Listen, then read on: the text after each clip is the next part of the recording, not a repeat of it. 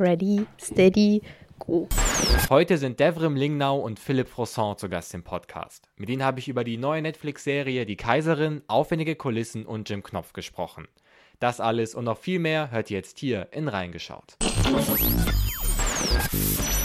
Mein Name ist Mark Linden, schön, dass ihr mit dabei seid. Das hier ist Reingeschaut live on Tape aus Berlin. Hier wird nämlich gerade die neue Serie Die Kaiserin vorgestellt, in der meine heutigen Gäste die beiden Hauptrollen spielen, nämlich Elisabeth bzw. Sissy und Franz. Vor dem Interview erzähle ich euch natürlich noch, worum es in der Serie geht. Als erstes schauen wir aber kurz auf die Karrieren meiner beiden Gäste. Noch vor ihrem Abitur übernahm Devrim zwei Staffeln lang eine Hauptrolle in der Jugend-Mystery-Serie Fluch des Falken. Nach ihrem Schulabschluss stand sie dann für die britische Kinoproduktion Camilla als titelgebende Figur vor der Kamera. Für den Film drehte sie 2017 in East Sussex zusammen mit Outlander und Game of Thrones Star Tobias Menzies sowie mit Call the Midwife Star Jessica Rainey. Danach war sie unter anderem in den Fernsehfilmen Still ruht der See und Der Bozen-Krimi gegen die Zeit zu sehen 2019 spielte sie eine Hauptrolle im Kinodrama Auerhaus und jetzt ist sie als eigensinnige adelige Elisabeth in Die Kaiserin zu sehen. Nach Erfahrungen als Theaterschauspieler, unter anderem am Residenztheater München, zog es Philipp vor die Kamera. 2020 drehte er auf Amrum den Psychothriller Die schwarze Insel. Im Netflix-Film übernahm er die Hauptrolle des Jonas Hansen. Und jetzt spielt er Franz, den jungen Kaiser Österreichs, in Die Kaiserin. Die sechsteilige Historienserie nimmt uns mit in das Wien des 19. Jahrhunderts. Dorthin versteckt es auch die rebellische Adelige Elisabeth, die ihre Schwester widerwillig zum Besuch bei Franz, dem Kaiser von Österreich, begleitet. Dieser versucht sich gerade in einer politisch hochexplosiven Situation in seinem Reich zurechtzufinden. Während beide gerade versuchen, ihren Platz in der Welt zu finden, treffen Elisabeth und Franz zufällig aufeinander und plötzlich scheint sich alles zu ändern. Hallo Devrim, hallo Philipp. Schön, dass ich da sein darf, äh, hier in Berlin und mit euch über die neue Serie Die Kaiserin sprechen darf. Ja, herzlich willkommen. Schön, dass du da bist. Schön, dass wir bei dir ja, sein dürfen. ähm, ihr beide spielt Elisabeth und Franz und man muss halt sagen, das sind ja schon irgendwie, äh, sei es jetzt durch äh, die Geschichte, sei es jetzt aber auch äh, durch die Filme, die ja schon bekannt sind, äh, gar nicht so unbekannte Persönlichkeiten. Ähm, was ging euch dann durch den Kopf, als ihr, sage ich mal, die Rolle bekommen habt? Ah, da war schon so ein gewisser Respekt da. Also ich habe ja gar nicht so richtig damit gerechnet, dass ich die Rolle überhaupt bekommen könnte, weil einfach so es so viele Bewerberinnen gab. Und als es dann irgendwie soweit war, ähm, habe ich mir mir so ein bisschen in die Hosen gemacht, weil mir auf einmal bewusst geworden ist, die, dass das einfach eine sehr aufgeladene Rolle schon ist, ja. Durch äh, die Romy Schneider-Verfilmung äh, aus den 50er Jahren und, und auch mit dem Anspruch, irgendwie einer einer historischen Figur gerecht zu werden. Und mhm. ich habe mich wahnsinnig gefreut und freue mich eigentlich ehrlich gesagt auch immer noch. Aber da war schon auch ein gewisser Respekt davor da. Also an dem Moment, als ich die Zusage bekommen habe, glaube ich richtig, ich glaube, der ist sogar auf Video festgehalten worden. Ich weiß es nicht genau. Ich habe mich wahnsinnig gefreut. Hab irgendwie, ich war in einem Hotelzimmer hier in Berlin, hatte an dem Tag davor noch meine letzte Castingrunde und ähm, habe dann am Abend den Anruf bekommen und habe dann äh, erstmal tatsächlich eine ganz klischeehafte Flasche Und ähm, hatte aber auch natürlich einen wahnsinnigen Respekt, aber irgendwie... Da hast du mir ein Foto von geschickt. Ja, stimmt. Ja. ich hab dir das Video geschickt, sowas. Ja. Und ähm, hatte einen totalen Respekt vor der Rolle, aber auch eine wahnsinnige Vorfreude irgendwie. Also, weil ich, glaube ich, bei den, als ich den Stoff das erste Mal gelesen habe, ähm, ziemlich früh sich so ein Gefühl eingestellt hat, dass ich irgendwie diese Rolle in mir trage und dass das passen könnte und ähm, ich irgendwie dann, dass ich die auch unbedingt wollte. Und mhm. ähm, genau, und dann kam so peu à peu immer mehr Panik dazu. Alles in allem war es einfach also wahnsinnig spannend und aufregend. Es ist ja irgendwie äh, auffällig, dass so in letzter Zeit, ähm, sei es jetzt Bridgerton oder den Downton Abbey-Film, irgendwie Leute so alles Geschichten faszinieren. Woran könnte das liegen, dass das gerade so im ich sag mal, Trend irgendwie ist? bei so Königshäusern habe ich so das Gefühl, eigentlich, man, man sagt es immer, als wäre es jetzt im Trend, aber eigentlich, glaube ich, war es schon immer so. Also ich weiß, dass im Wiener Tagesblatt zu Zeiten von Franz Josef wirklich immer ganz oben ähm, erstmal so ein paar Zeilen darüber standen, wie, was eigentlich gerade im Königshaus passiert ist.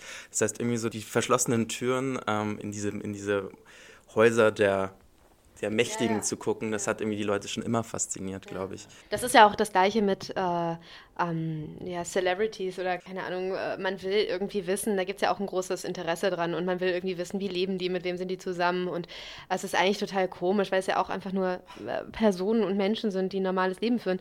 Aber irgendwie scheint da ein Interesse zu geben. Und ich glaube, ein Interesse wird immer dann geweckt, wenn es auch ein vermeintliches Geheimnis gibt. Ja? Also man, man stellt sich irgendwie vor, dass da ja wahrscheinlich hinter verschlossenen Türen ganz viel abgeht. Und ich glaube, was auch noch mit reinspielt, ist einfach so dieses Faszinosum von diesem 19. Jahrhundert irgendwie oder allgemein auch von, ähm, äh, von der Vergangenheit. Einfach, ich meine, jeder hat als Kind irgendwie ähm, so Sachen gespielt und ich glaube, es ist irgendwie wie so eine kindliche Sehnsucht auch immer so.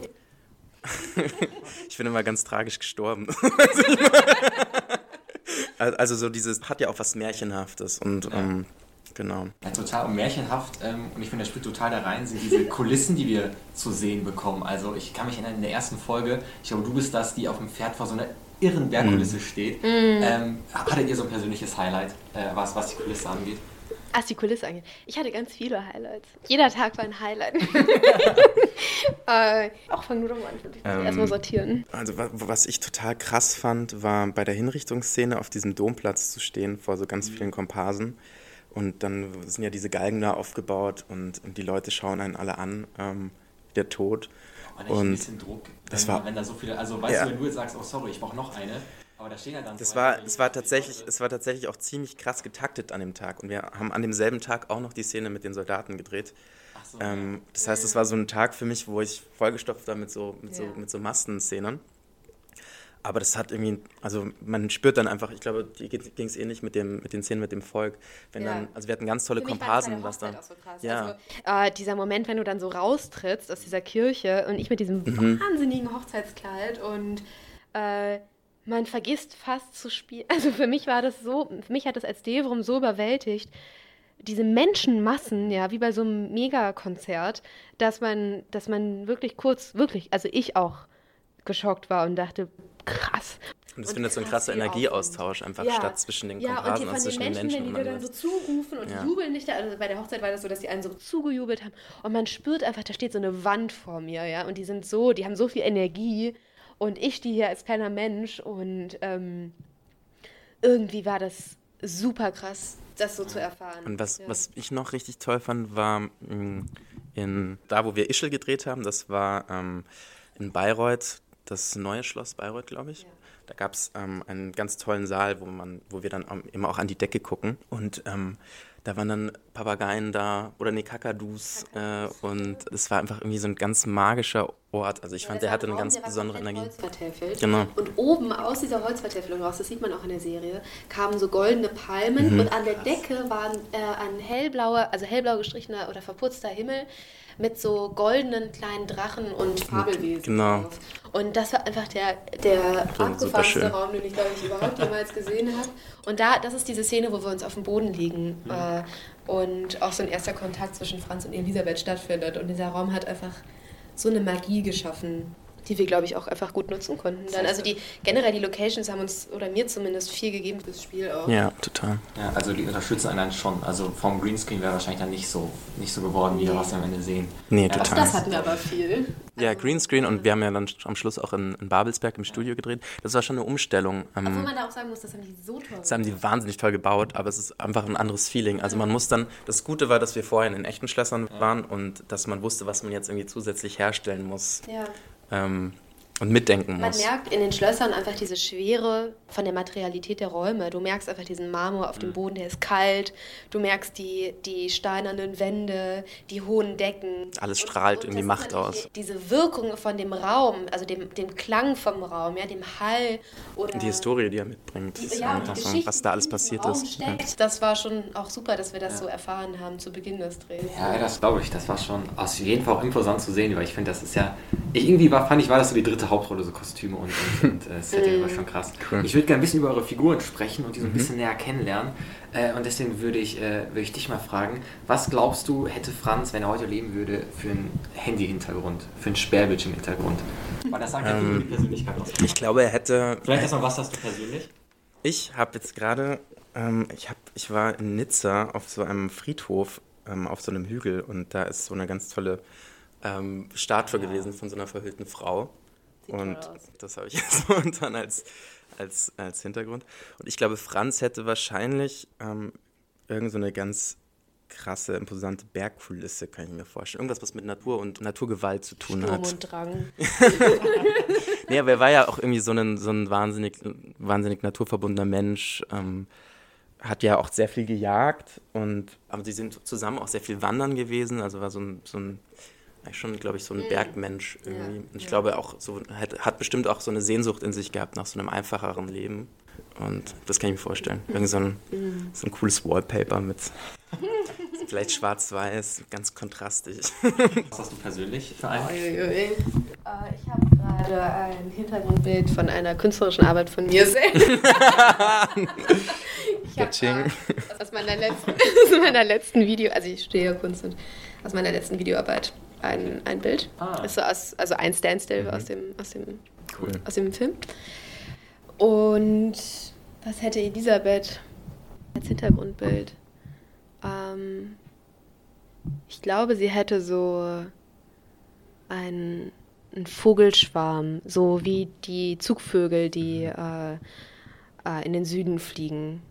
Äh, so, ein, so, so ein Foto im Himmel, wo so Zugvögel drauf wären und, und irgendwie so ohne Wolken, ein Himmel ohne Wolken mit ganz vielen Vögeln, die in eine Richtung fliegen. Boah, ja, das, das, kann ich mir, ähm, das kann ich mir gut vorstellen. Ähm, lass uns mal ein bisschen über, über Franz sprechen, weil ich finde irgendwie schön, auch wenn wir jetzt die Filme haben, die man ja irgendwie kennt oder viele kennen, dann hat er irgendwie einen viel größeren Raum bekommen. Und ich fand bei ihm halt immer so einen starken Kontrast gesehen. Ähm, er ist irgendwie auf einem Ball, ja, ist da irgendwie in so einer Art Märchenlandschaft und dann zack, Cut zu, zu Politik oder im mhm. Hinterraum besprechen muss. In welcher Welt, glaubst du, fühlt er sich mehr zu Hause oder fühlt er sich überhaupt in einer der beiden Welten irgendwie zu Hause? Ich glaube, so richtig wohl fühlt er sich in keiner von den beiden Welten, aber ich glaube, dass er sich halt wahnsinnig hat anpassen müssen. Es gibt ja so eine Prinzenerziehung, die die durchlaufen. Von kleinst auf wurde er quasi gepolt, wie er zu funktionieren hat und wie er sich in der höfischen Gesellschaft irgendwie auch zu verhalten hat. Und ich glaube, dass das ja auch ein bisschen ein Teil von unserer Erzählung ist, dass er sich von seiner Mutter emanzipiert und irgendwie anfängt, so seine ersten eigenen Schritte zu gehen als Herrscher. Dass er, glaube ich, anfängt, sich langsam wohler zu fühlen in der Politik. Ja. Und ähm, auch in der Auseinandersetzung mit dem, mit dem Sohn des russischen Zaren, dass er da irgendwie anfängt, so eine Kraft zu entwickeln und ähm, den inneren Herrscher zu entwickeln.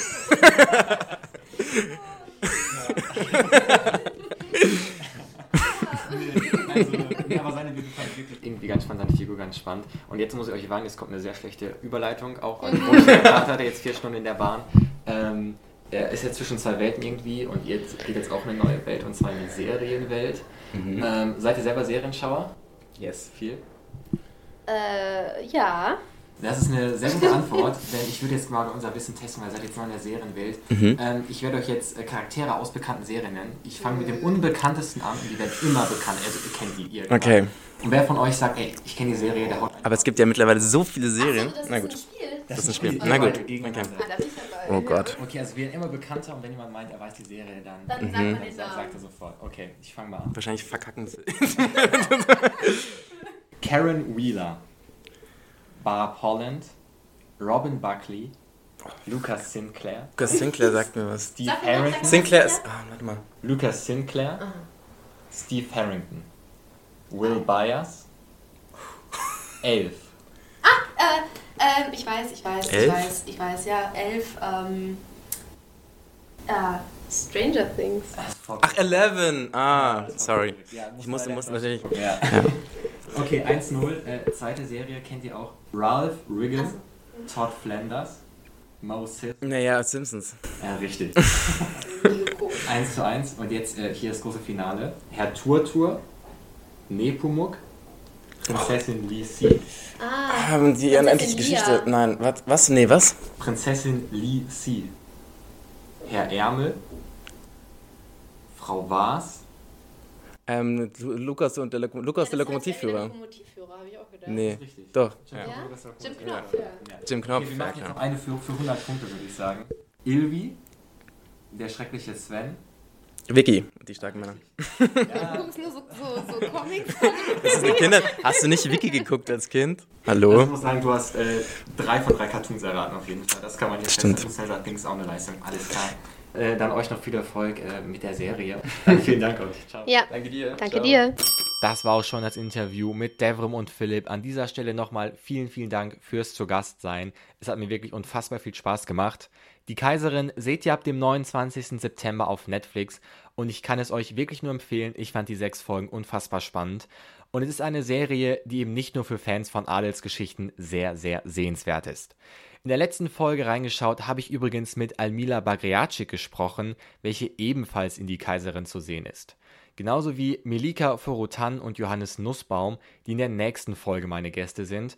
Also abonniert am besten diesen Podcast, um das nicht zu verpassen. In diesem Sinne, vielen Dank euch fürs Zuhören und bis zum nächsten Mal. Ciao.